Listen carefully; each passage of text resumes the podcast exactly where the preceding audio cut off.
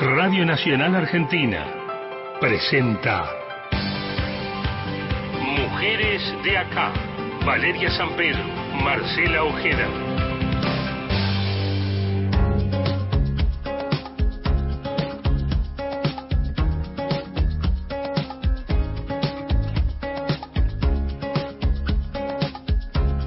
Hola, ¿cómo les va? Muy buen día, bienvenidas y bienvenidos a otros Mujeres de acá. Hola, Vale San Pedro. Hola, muy buenos días para todas, para todos, para Marce Ojeda también. Aquí estamos, equipo completo de nuevo. Esto que nos tiene a mal traer, ¿no? Y que a veces hay que aislarse, a veces hay que guardarse. ¿Todo bien, Marce? Todo muy La bien. familia. Todo muy bien, por suerte. Eh, vamos a hablar sobre algo que hace muchísimo tiempo teníamos ganas Sí. de, de compartir y aprender, derribar mitos, informaciones que van a veces girando y circulando que nada tienen que ver con la realidad, que es la que nos importa, la realidad médica. La cotidianidad, pero también las épocas, ¿no? Y pensaba la paradoja, eh, si de alguna manera va a quedar marcado este, el año pasado, el 2020, es el virus, el coronavirus. Y en los años 80 eh, se habló de el virus del SIDA, eh, el VIH, cuánto hemos aprendido y cuánto se dejó de hablar también, a pesar de que hoy día tenemos una situación que es la que queremos atender y abordar en este programa, en el caso nuestro con la perspectiva de género, ¿no? Una situación bien particular porque, por supuesto, atravesados por principalmente las personas que viven con el virus, atravesados por la pandemia, por el aislamiento más duro, más cerrado en lo que fue marzo, comienzos de marzo de- del año pasado. ¿Qué pasó con sus tratamientos? ¿Qué pasó con los controles? Pero ¿qué pasó también con los testeos y con los diagnósticos? Son tantas preguntas que queremos hacer y tantas dudas incluso hoy en el 2021, así que damos inicio a nuestra primera invitada que nos va a ayudar y mucho. Así es. Bueno, la doctora Isabel Cassetti es directora médica de Helios Salud, el Centro de Atención Ambulatoria de Pacientes con VIH en Buenos Aires, jefa del Servicio de Infectología del Sanatorio La Trinidad en San Isidro, es miembro del Comité Asesor del Programa Nacional de SIDA del Ministerio de Salud Pública de la Nación, así que le damos la bienvenida. Isabel, ¿cómo te va? Aquí Marcela y Valeria, te saludamos. Buenos días, ¿cómo, cómo están las dos? Muy bien. Vos sabés que una de las cosas que, que charlábamos antes de empezar el programa y que obviamente te va a, a- tocar a vos también es esto, ¿no? La, la paradoja de hoy estar monotemáticos con el coronavirus y querer retomar este tema. Y para ustedes que trabajan sobre el tema de los virus, un poco del mismo modo, ¿no es cierto? Es como, este, bueno, anclemos un poquito en esto que sigue pasando con menos visibilidad.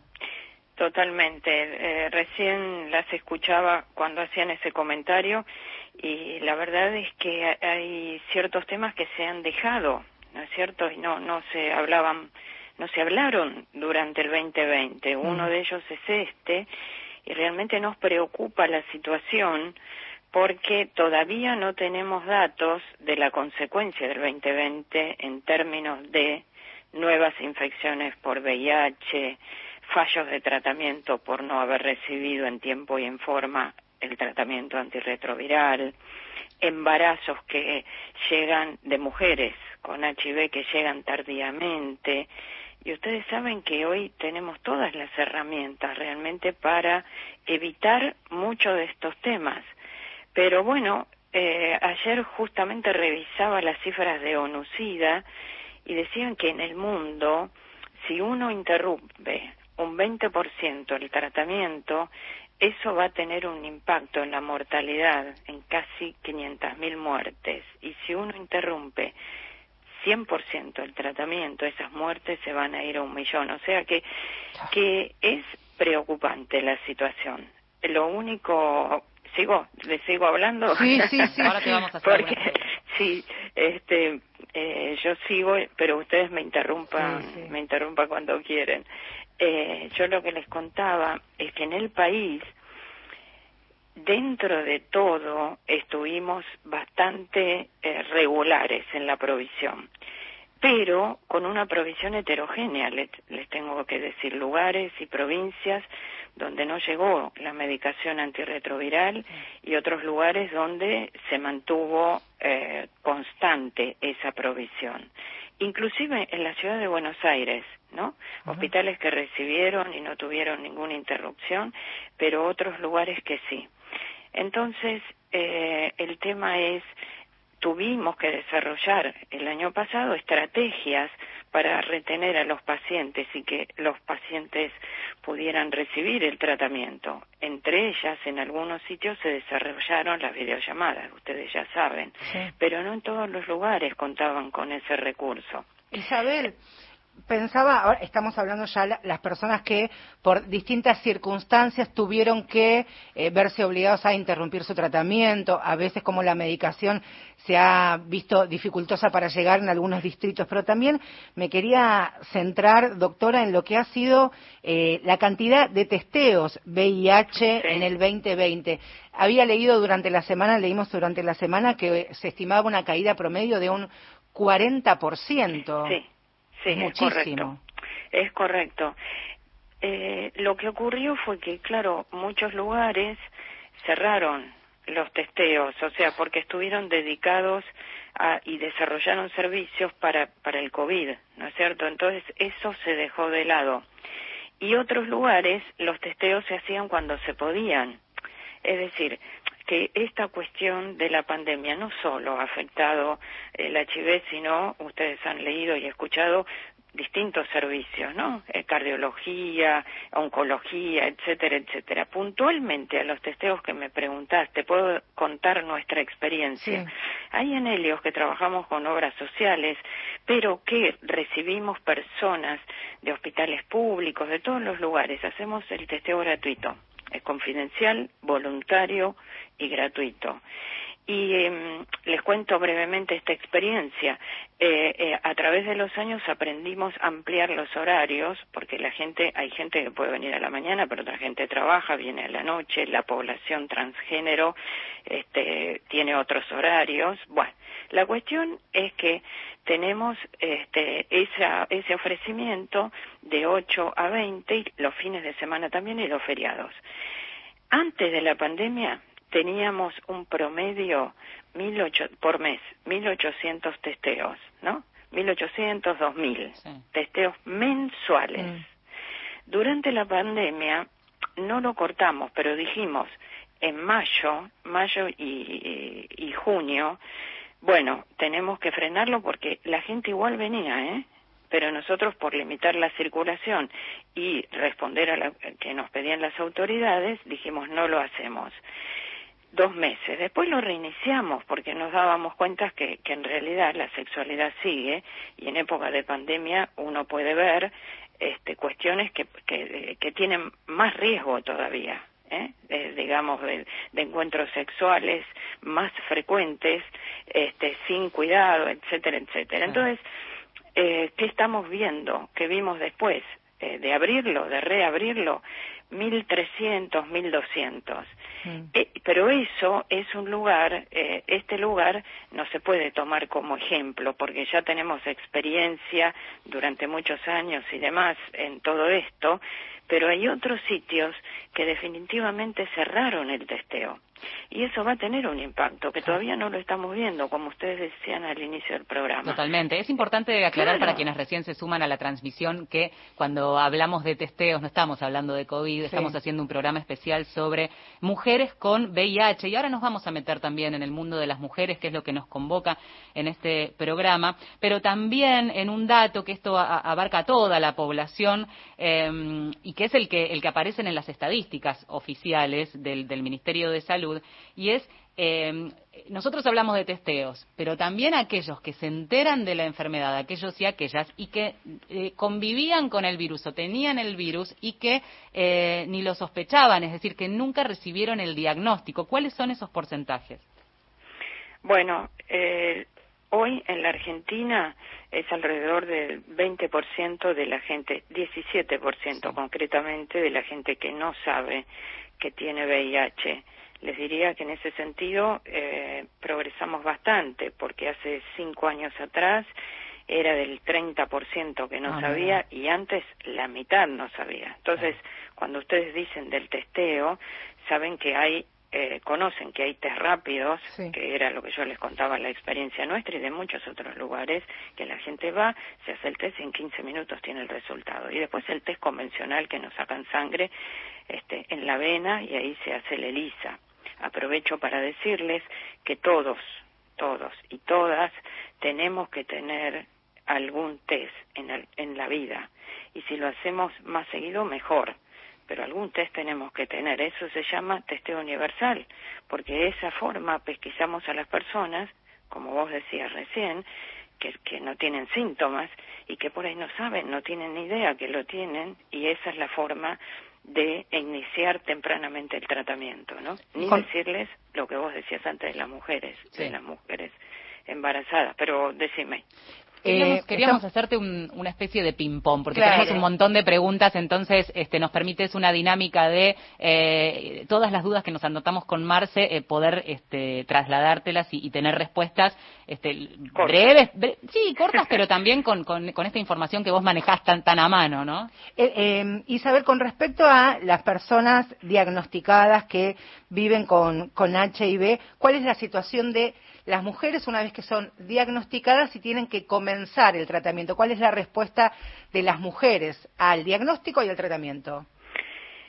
Mira, es eh, una, una pregunta muy, muy importante. Em, la mujer, eh, digamos, tiene hay dos temas, un tema que es puramente de salud y otro tema que es eh, social, ¿eh? social, cultural, personal. El tema de salud es esas mujeres, dependiendo de dónde vivan, del nivel eh, de educación, etcétera, etcétera, eh, te van a recibir el, el, diagnóstico entendiendo que tienen que empezar el tratamiento rápido. O sea, la primera pregunta es, no hay diferencia entre mujeres y hombres en la indicación, en la indicación de iniciar rápidamente el tratamiento hoy. después, si quieren, hablamos por qué, porque carga viral no detectable que yo. Después, segundo, sí hay una diferencia entre hombres y mujeres en lo que implica el impacto que tiene ese diagnóstico en la mujer. Lo que se llama el develamiento eh, es un tema muy complicado, ¿no? Que a veces las personas no lo jerarquizan, en general la comunidad, pero que una mujer le tenga que decir a su pareja que tiene HIV, a su familia que tiene HIV, a sus hijos, y te puedo decir por todos estos años de experiencia que eh, hay decisiones que la tomamos en conjunto. ¿Cuál es el mejor momento? ¿En qué momento? A ver, la pareja dice, bueno, la verdad que me gustaría saberlo cuanto antes, sí, pero hay que prepararse uno para decírselo. Dos, a los hijos. Si tiene hijos chiquitos, hay que decírselo, no, hay que esperar una determinada edad. A la familia. Y ahí viene todo el tema que, que la mujer lo sufre de lo que es la violencia en el mundo, ¿no? Uno de los temas donde se produce violencia física o sexual es en el momento del develamiento. Quiere decir que es una situación realmente complicada para la mujer. ¿eh?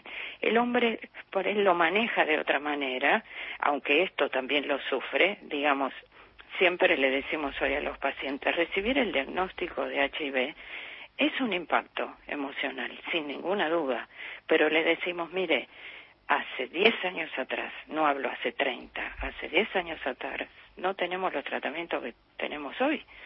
Y usted puede vivir con una sobrevida, tener una sobrevida y calidad de vida igual a la de una persona sin HIV. Esto lo sabemos hoy. Antes no lo conocíamos. ¿Y por qué? Y bueno, porque hacemos controles muy seguidos, que una persona joven no va al médico dos veces por año. Eh, eh, vamos a, derribar también algunos mitos o conocer este, detalles, ¿no? Si algo este, hizo conocida eh, la, la, la, enfermedad, el, el, virus del SIDA en los años 80, decíamos, era como eh, la, enfermedad de los homosexuales, ¿no? Esa, esa primera... La peste rosa. La peste rosa, sí, pensaba en eso también. Eh, apuntado a las mujeres, digamos, ¿difiere el riesgo en sexo sin protección cuando hablamos de parejas heterosexuales, eh, varón-varón o mujer-mujer? Y en ese sentido, ¿cuáles son las indicaciones de cuidado? Por vía sexual me refiero. Es diferente, la mujer es más susceptible, es decir, es más fácil que el, varón transmita a la, a la mujer que la mujer al varón. aunque no es cero el riesgo de mujer al varón, ¿se entiende? Entonces, primer, primera cosa, es más probable que el hombre infectado le transmita a la mujer que la mujer infectada al hombre, lo cual no quiere decir que no existe. Ese riesgo es casi 17 a 20 veces más. ¿Por qué? Porque la mujer tiene la pared, en la pared vaginal más superficie, el semen se queda dos o tres días ahí, el semen tiene en lo que es el fluido seminal virus que están libres, eh, la mujer tiene en el, en el, tracto genital células que están activadas y que tienen receptores que captan el HIV, o sea, hay fenómenos biológicos, más allá de los fenómenos eh, sociales y culturales que hablábamos antes, ¿no? La dependencia, bla, bla, bla. Es decir, que en términos de diferencia hay en esto que es lo heterosexual. Si hablamos de situaciones de riesgo, más riesgo sexual, después le sigue el vaginal y por último el oral. El oral no es cero, pero es el de menos riesgo. Esto estoy hablando sin preservativo. Y todavía el método de prevención más útil desde el punto de vista biológico es el preservativo. En el caso de relaciones entre dos mujeres, eh, una, relación este, libre que puede, que puede incluso involucrar este, algún elemento externo. ¿Cómo, se cuidan las mujeres? Claro, ahí está. Ese es el punto, ¿no? Eh, la, mira, las descripciones eh, de, de, infecciones y de transmisiones entre mujeres son raras, son excepcionales. Y la mayoría de las veces se da por alguna de, de, estos elementos, de estos juguetes sexuales que pueden estar contaminados, ¿no? Este, eh, vuelvo a decir, son eh, excepcionales, pero si se tiene la precaución de eso, de es, ese elemento, limpiarlo, ¿no? acordémonos que el virus es muy sensible a los detergentes y las lavandinas y demás, o sea que si eso se limpia no habría ningún inconveniente.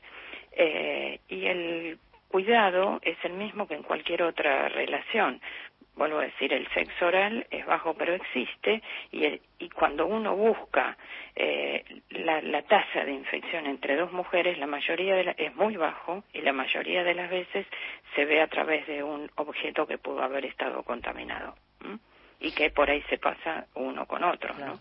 A quien están escuchando es a la doctora Isabel Cassetti, es directora médica de Helios Salud, Centro de Atención Ambulatoria de Pacientes VIH aquí en Buenos Aires, por supuesto. También es jefa del Servicio de Infectología del Sanatorio La Trinidad en San Isidro, en la provincia de Buenos Aires, y miembro del Comité Asesor del Programa Nacional de SIDA del Ministerio de Salud. Te quería preguntar, Isabel, ¿cuál es, qué tan importante y cuál es el seguimiento para personas gestantes viviendo con HIV y por qué es tan importante el diagnóstico precoz en el embarazo. Súper importante esa pregunta. Para que la gente sepa, la Argentina tiene una asignatura pendiente con la transmisión vertical. Llamamos transmisión vertical la madre al bebé.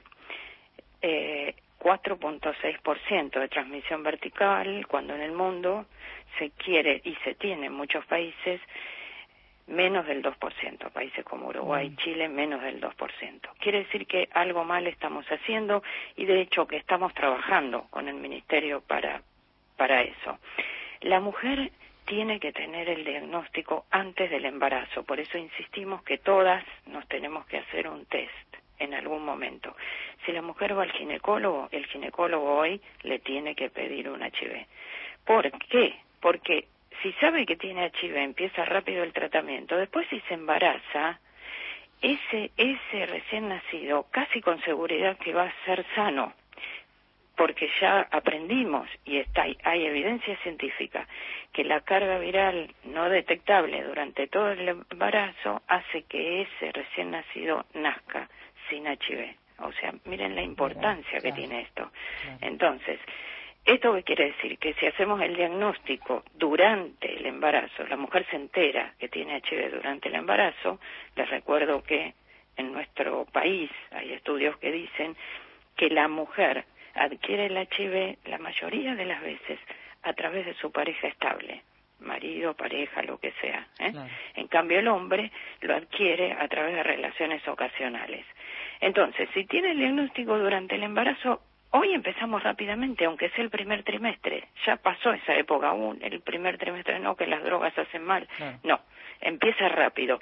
Y el objetivo es llegar a carga viral no detectable. Es decir, esto de no tener virus en la sangre para no transmitir a otro, para no transmitir al bebé. Entonces los controles los tiene que hacer cada tres meses durante el embarazo.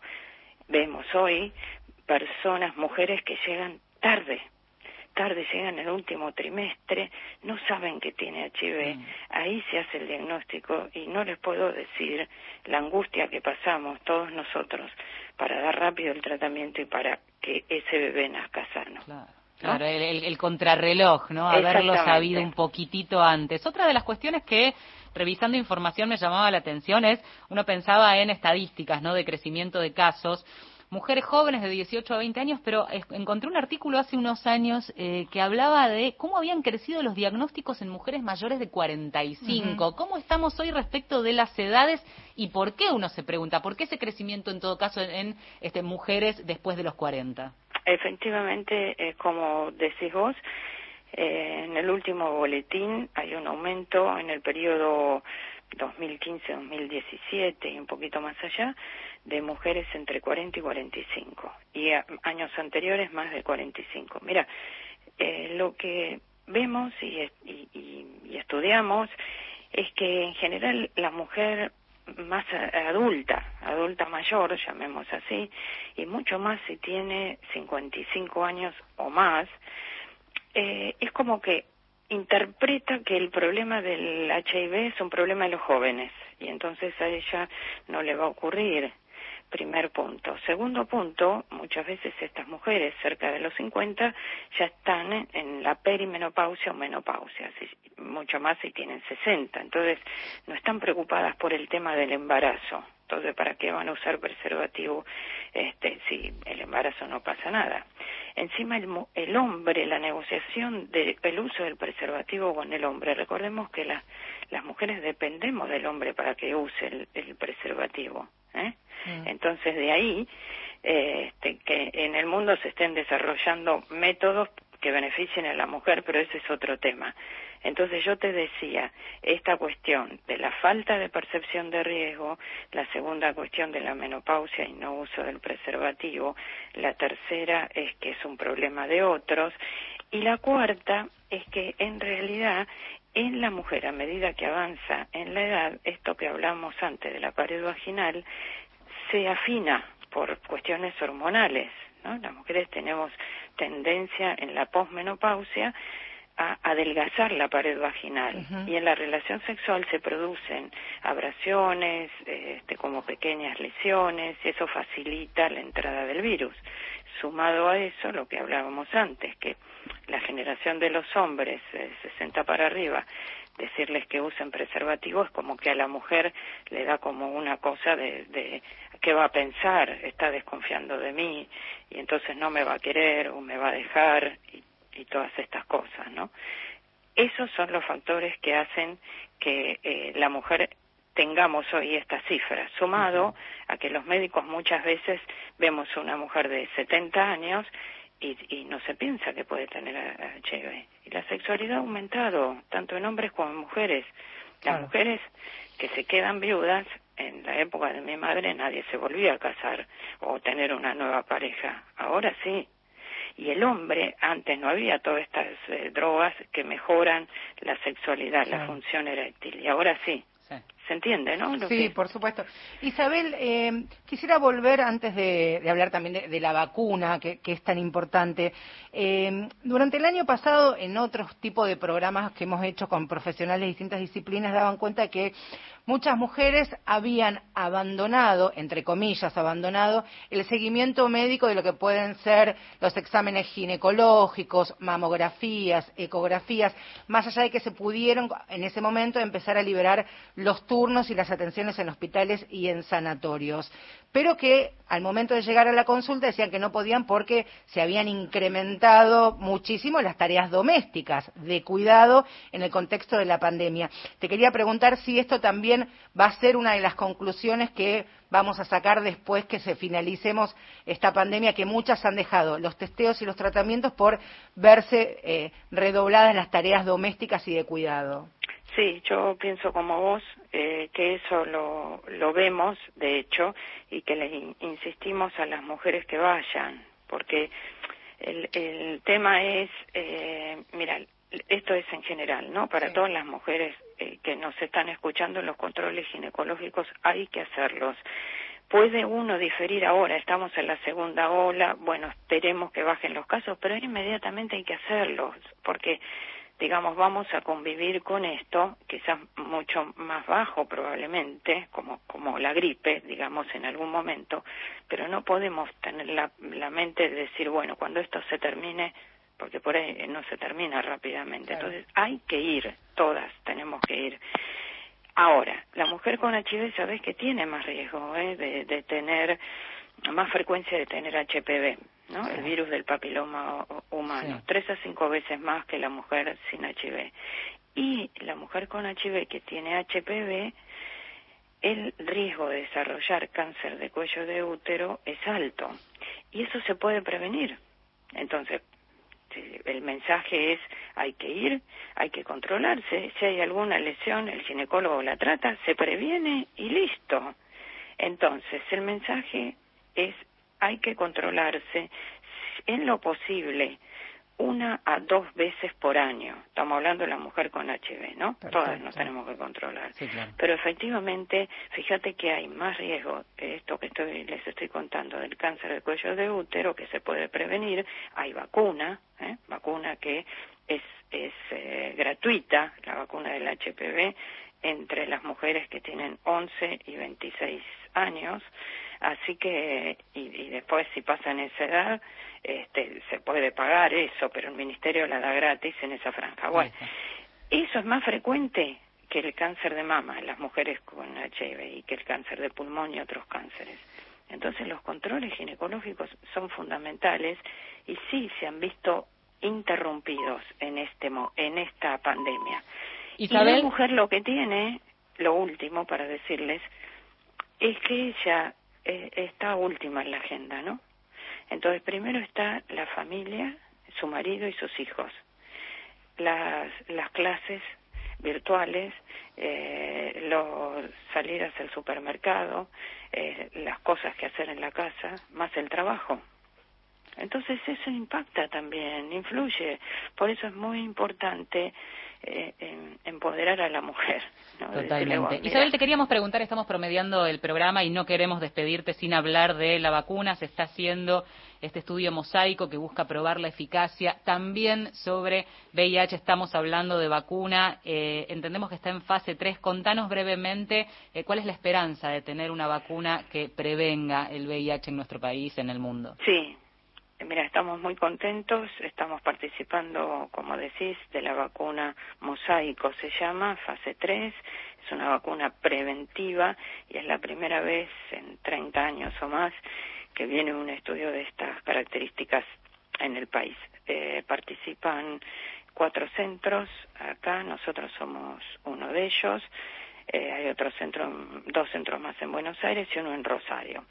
Y se está haciendo en todo el mundo y consiste en dar una vacuna de adenovirus 26, eh, dos dosis, una hora y otra al tercer mes, y después al sexto y al doce meses se le agrega como un booster, como una ayuda, que es una glicoproteína eh, del virus, ¿no? Que es la 140. Quiero decir que todas estas cosas no provocan enfermedad, sino que se estudian eh, de manera tal que se saca eh, esa posibilidad de, producir HIV y se, eh, se hace de una manera en el laboratorio que el objetivo es producir anticuerpos cuyo final es prevenir la adquisición del HIV. ¿Cuándo podría estar la vacuna? ¿Cuándo creen? Mira, eh, el estudio dura de dos a tres años, así que yo creo que, que va a ser más allá de los tres años, de aquí a tres años en adelante. Muy bien. ¿Eh? Pero es un avance, es, tremendo. Isabel, la última, y porque me parece fundamental también lo que habías dicho acerca de esto de eh, aquellas mujeres diagnosticadas con VIH, pero ¿qué pasa con las mujeres que quieren ser madres, quieren maternar y reciben el diagnóstico de VIH positivo? ¿Cómo es el embarazo más allá de, por supuesto, el tratamiento?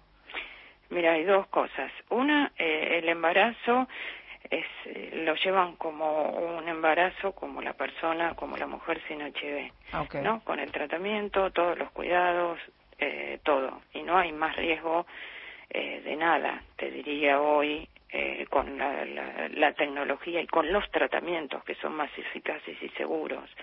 Lo, el mensaje es que consulten precozmente y se traten precozmente. Es para nosotros es una urgencia el tratamiento, el inicio del tratamiento.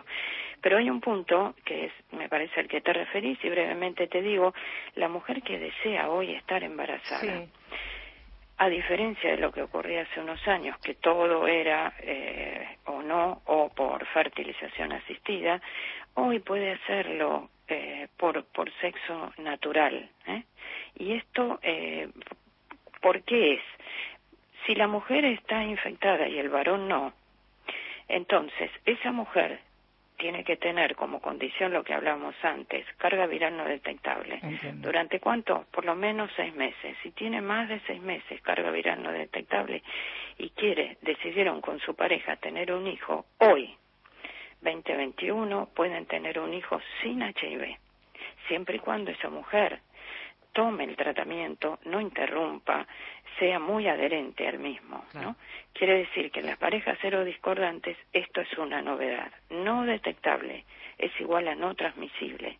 En la transmisión heterosexual, en la transmisión sexual, heterosexual, tanto también para hombres que tienen sexo con hombres, pero básicamente pueden tener un hijo seguro que nazca sin HIV, pero sí hacer los controles con el médico para que haga un adecuado seguimiento. Clarísima, clarísima. Isabel, te agradecemos tanto Muchas que gracias. no, yo, yo es, eh, es al revés. Yo les tengo que agradecer a Marcela y a Valeria por sacar este tema, primero, y segundo, por estudiarlo porque eh, están muy, muy informadas y no pasa eso frecuentemente. Así que la felicito. y a Gustavo también, Gustavo, por supuesto. Gustavo, es, nuestro, profe, Gustavo. ¿no? Nos pone en vereda. Un gusto, gracias. un gusto grande. Un abrazo. Un abrazo, muchas gracias. Que sigan bien. Mil voces llenas de espíritu llenando el vacío. Vamos habitándolo con cuerpo, abriendo el camino Mil voces llenas de espíritu llenando el vacío, invita a flotar. Ah, ah, ah. Cuando se abre la tierra,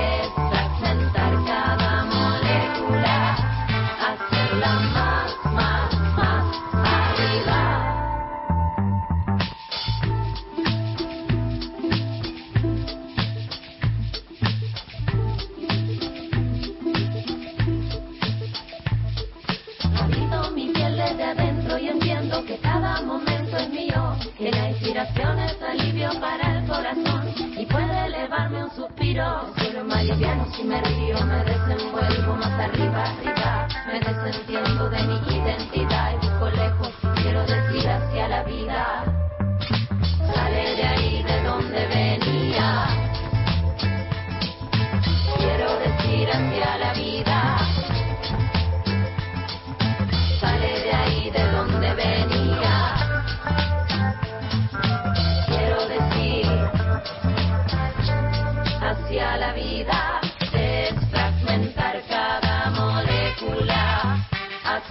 Escuchamos arriba la canción de Fémina que pasa también por Mujeres de Acá.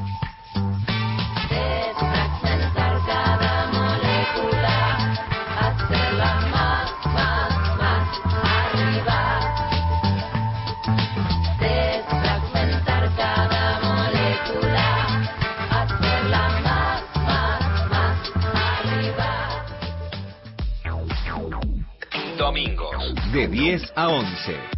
Mujeres de acá. Con Marcela Ojeda y Valeria San Pedro. Es verdad, te comiste una super hamburguesa completa. Pero además te comiste dos horas en un embotellamiento.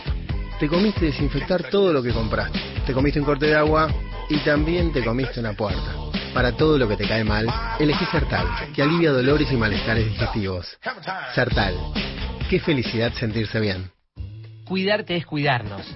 Por eso, en el Banco Nación te pedimos que uses los canales digitales BNA y Home Banking. Si sos cliente o comerciante, aprovecha la aplicación BNA y opera con todas las facilidades y ventajas que te ofrece. Si todavía no sos cliente ni comercio adherido, este es el momento de sumarte a través de www.bna.com.ar de forma rápida y sencilla. Porque en el Banco Nación, cada argentino y cada argentina cuentan. Argentina Unida. Que tus decisiones dependan de vos, no de la suerte. Elegí todo. 102 Plus, vitaminas, minerales y energizantes naturales. 102 Mujer, energía, belleza y salud. 102 Sport Max, más potencia, más resistencia. 102 activa tus buenas decisiones. Lo que llega. Estación Piazzola. Víctor Hugo. Marcela Ojeda y Valeria San Pedro están en Nacional. La radio pública.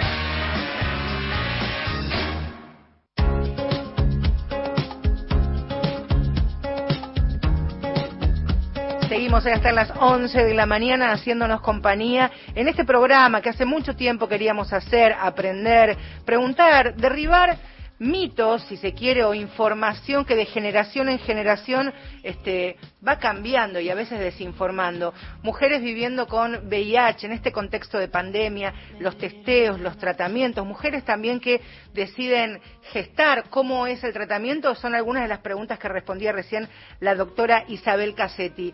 Pero hablemos de los pibes, hablemos de los jóvenes, el activismo a favor de los derechos de, que tienen que ver con la salud también. Exactamente, y de qué manera se convive con ese estigma que en algún momento era eh, la cruz. Volvemos al momento de la peste rosa, pero hoy en día también, ¿qué, ¿qué pasa alrededor de contar o que se sepa que estás con el virus? Eso contrapuesto con cómo cuesta todavía que este, se extremen los cuidados al momento de una relación sexual, ¿no? Como las dos eh, miradas de una misma situación. Somos la generación que está dispuesta a terminar con la epidemia de la discriminación, dice en un apartado la página web de Ciclo Positivo, que es una, una asociación civil que está principalmente dirigida a posibilitar el acceso a la información, a la salud y a la educación. Y vamos a hablar con Marina Jenny Abascal, que tiene 29 años y es parte de Ciclo, de Ciclo Positivo. Marina, buen día. Valeria y Marcela, te saludamos. ¿Cómo te va? Muy bien, ¿cómo están? Buenos días, Marcela, Valeria, un gusto. Eh, sí, como bien decían ustedes, terminar con la discriminación creo que es, creemos, en realidad, ¿no? Eh, que es sumamente necesario porque, bueno, eso es lo que claramente nos está, está funcionando como una barrera que, que podamos tener nosotros, o sea, que nos pueda garantizar los derechos. Eh, nada, como que voy a ampliar un poco lo que decías de, de, la asociación. Nosotros somos un grupo de activistas que trabajamos por el derecho al acceso a la información y a la salud, también a la educación, como, como decían ustedes.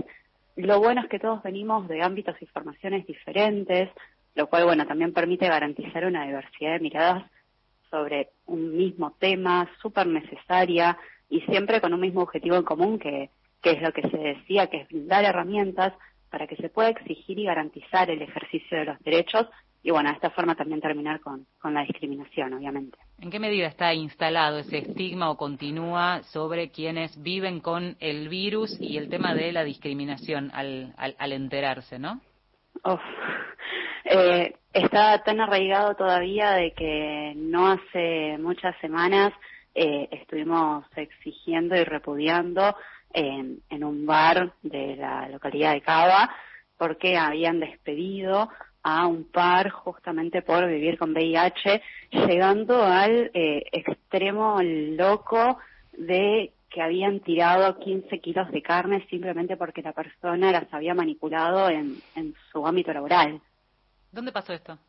En Abocado, Abocado Café. Mira vos.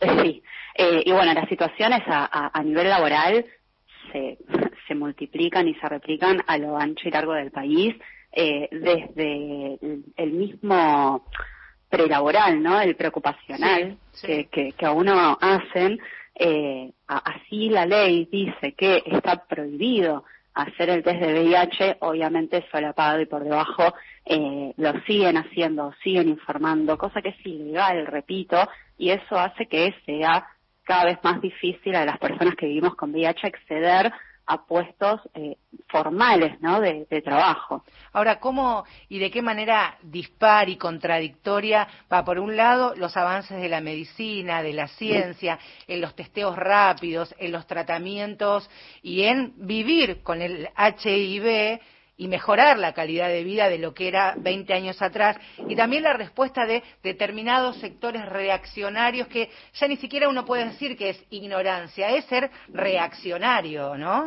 Sí, sí, sí, sí, claramente. Eh, ya no se sabe si es por un tema de, de miedo, porque la información en realidad está antes. Nosotros como Que, que, que, lo excusábamos en, bueno, hay miedo de, de por medio, no está la información, pero hoy por hoy la información abunda y también los medios de comunicación tienen mucho que ver en esto, eh, en la forma mínima incluso y no tan mínima, a fin de cuentas, de cómo se comunica. No es lo mismo decir contagio que decir transmisión. Eh, y, eh, eso claramente impulsa el estigma que aún hoy seguimos viviendo, ¿no? A ver, vos decías, este, quienes vivimos con, contanos mínimamente tu, tu historia, tu experiencia, porque quienes a veces se acercan a militar una causa son quienes lo viven en, primera persona y quieren después este, que eso no pase al resto, que no le pase a sus pares, ¿no? Sí, está bien. Igual, eh, por suerte, eh, digo por suerte porque no sé en todos lados, claramente, pero en ciclo positivo, de hecho, uno de nuestros eslogans es somos positivos más allá de nuestro estado serológico. Hmm. No todos los participantes de ciclo positivo vivimos con VIH. Eh, particularmente, en mi caso, yo nací con VIH, eh, es lo que se llama transmisión vertical. La transmisión vertical se puede dar tanto en la gestación, en el parto como en la lactancia.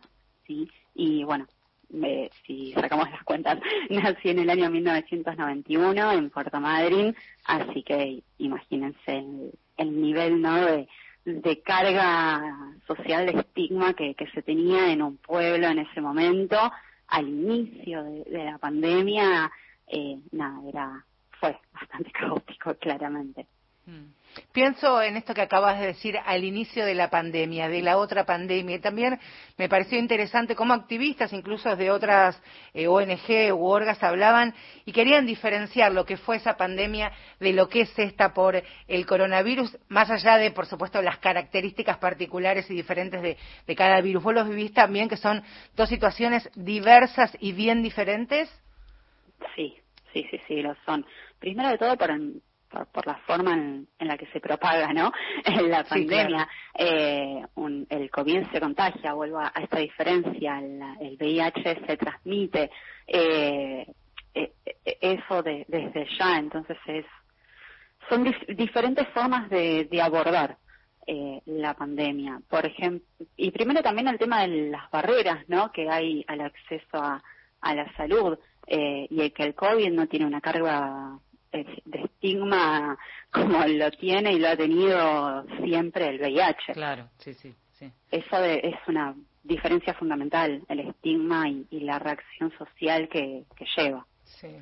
Hace un rato hablábamos con, con, la doctora Isabel Cassetti de las edades, entre muchas otras cosas que abordamos, eh, y de cómo a veces por eh, una cuestión de creer que ya está en una etapa superada, eh, se había dado en un momento una especie de elevado número de de, mujeres positivas mayores de 45 años, pero normalmente también la estadística apuntaba a los jóvenes. Vos con 29 años, eh, pienso en el día a día, ya no, bueno, en la situación laboral, este, incluso nos dejaste sorprendidas, porque claro, no es algo que esté permanentemente visibilizado o denunciado, así que bien el trabajo que hacen, pero también pensaba en la vida afectiva, en la sexual.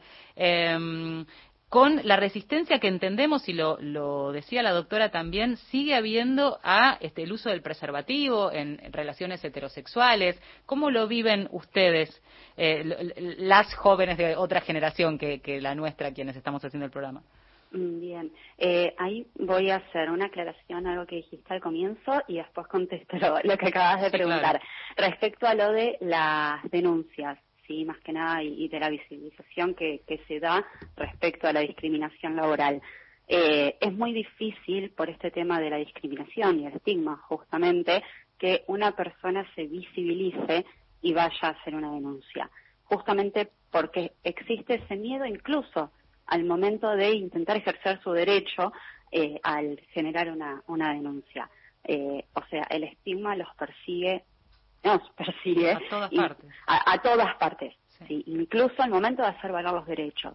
Eh, eso para como para dar una pseudo explicación de por qué no, no, se hace tan visible este tema, y digo pseudo explicación porque hay un montón de, cosas atrás, no es solamente esto.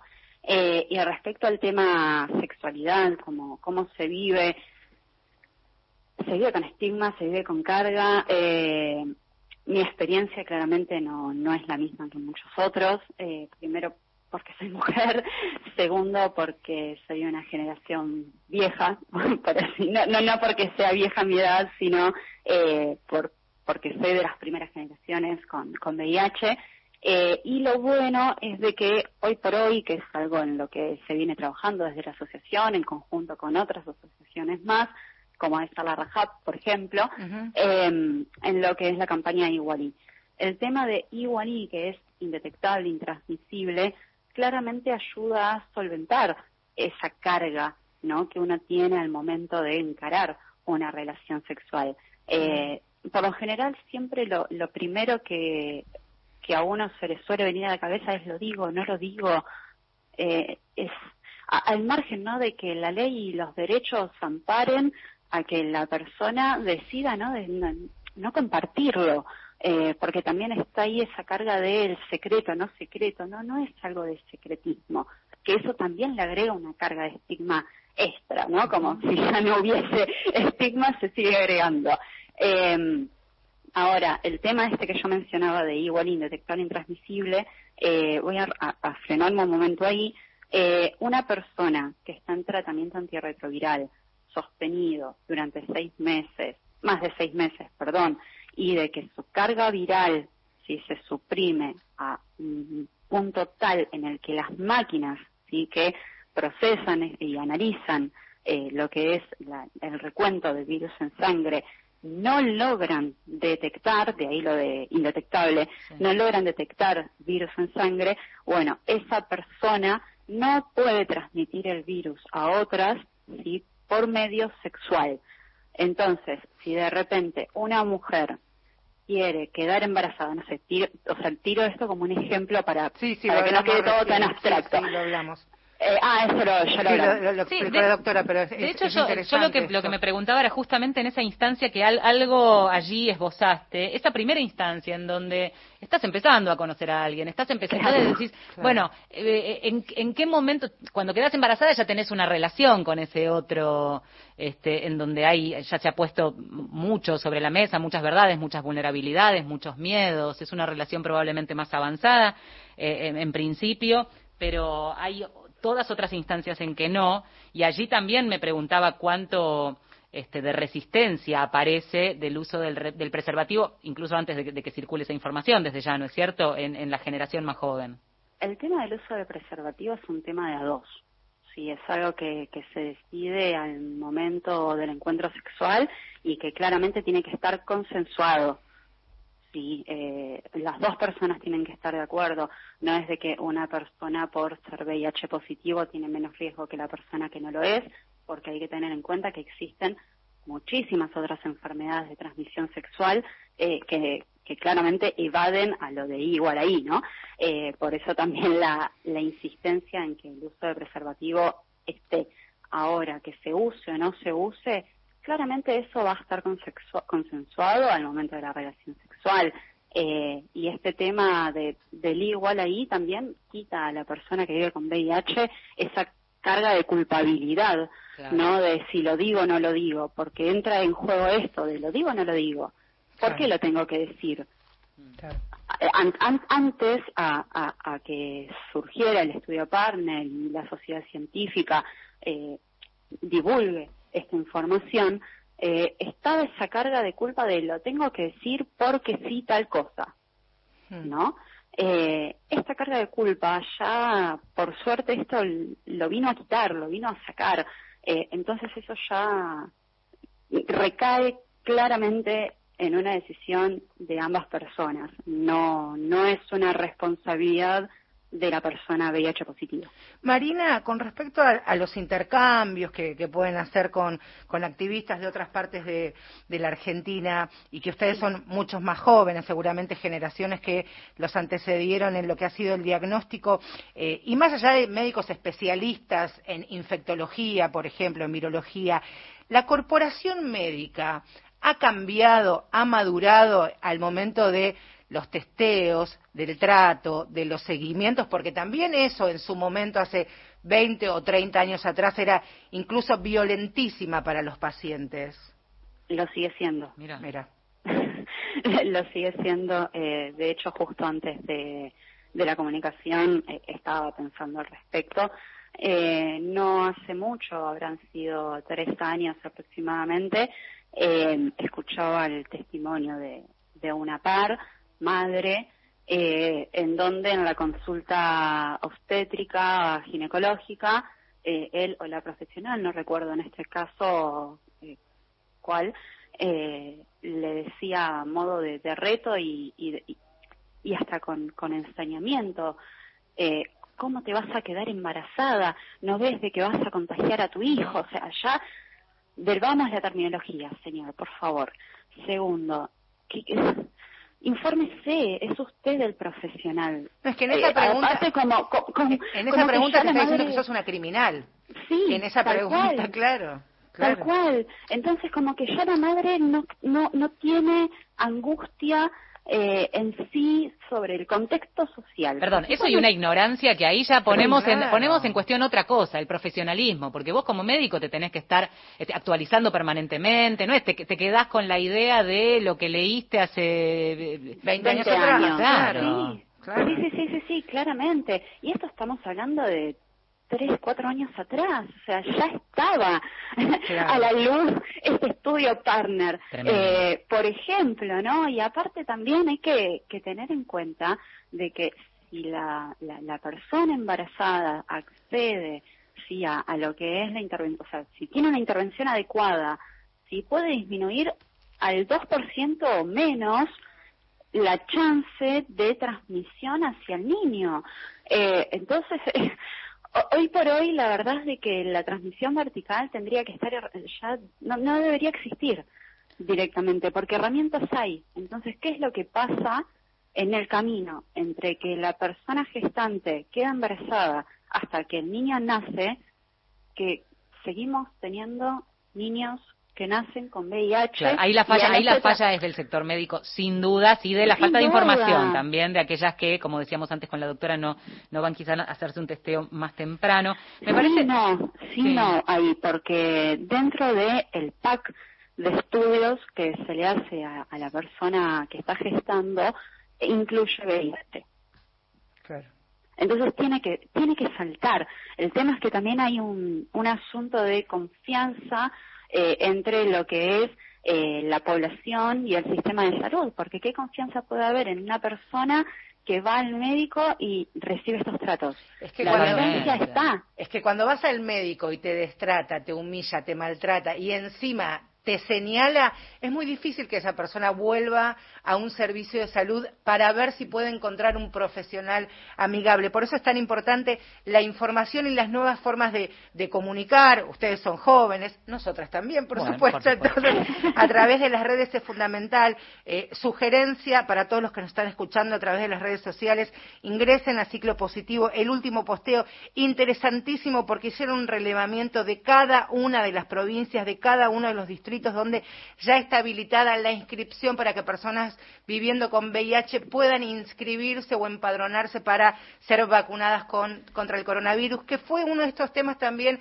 que nos disparó este programa cuando hablamos con Gustavo Pecoraro, que nos recomendó acercarnos a ciclo positivo porque somos de riesgo, bueno, entonces incluyannos en estas provincias para recibir y poner el brazo para cualquiera de las vacunas. Marina, nos queda un minuto, eh, así que lo que queremos es quiénes se pueden, que, estén escuchando esto que decía Marce, acercar y de qué manera hoy con el contexto de la pandemia a ciclo positivo, contanos. Primero de todo, informarse eh, informarse de fuentes confiables, chequeadas, basadas en la evidencia científica, eh, porque hoy por hoy, como ya sabemos, hay mucha gente hablando sin saber y eso es lo peor que le puede pasar a toda la sociedad. Con VIH no vivimos solamente nosotros, vive toda la sociedad. Eh, eso es algo que, hay que tener en cuenta. Obviamente, para más información, se, pueden acercar a, nosotros a través de lo que es Instagram, por ejemplo, arroba ciclo.positivo, sino también está la página web ciclopositivo.org. Ahí en la página van a encontrar toda la información, informes sobre VIH eh, y COVID, informes sobre lo que es migrantes, ahí tenemos ahí la campaña de Migrar es Positivo, largamos también lo que es un manual de activismo en salud, súper interesantísimo y súper recomendable, no, no, porque lo hayamos hecho nosotros, sino porque realmente es un muy buen material. Eh, y también, bueno, lo que es la campaña de Igualite, Ushuaia La Quiaca, y, y, bueno, nosotros también para poder solventar cualquier duda y, y gracias, gracias por la posibilidad de, de seguir informando y seguir acercando información de Te mandamos un abrazo enorme, Marina. A disposición para lo que necesiten siempre. Un fuerte abrazo. Lo mismo para ustedes, chicas. Tengan muy lindo día. Igual. Minuto final del programa solo para despedirnos. Nos despedimos con la promesa de volver el próximo domingo a las 10 de la mañana. Eh, a cargo de la operación técnica estuvo Luciana Ballarino y este domingo abrazamos muy mucho, aunque no se pueda, pero lo vamos a hacer igual con el corazón nuestro compañero Gustavo Kogan y toda su familia, por Ahí supuesto. está, allí, firme, firme, siempre. Marcelo Ojeda en la conducción de este programa. ¿Por qué me miraste así? ¿Querés decirme algo? No. ¿Te gustó? Y Valeria San... Ahí está. Y Valeria San Pedro también en la conducción del programa. Nos reencontramos en esta cita radial de cada domingo que nos encanta hacer y junto a ustedes. Ahora se informan en nuestro servicio informativo. Adiós. Mi amigo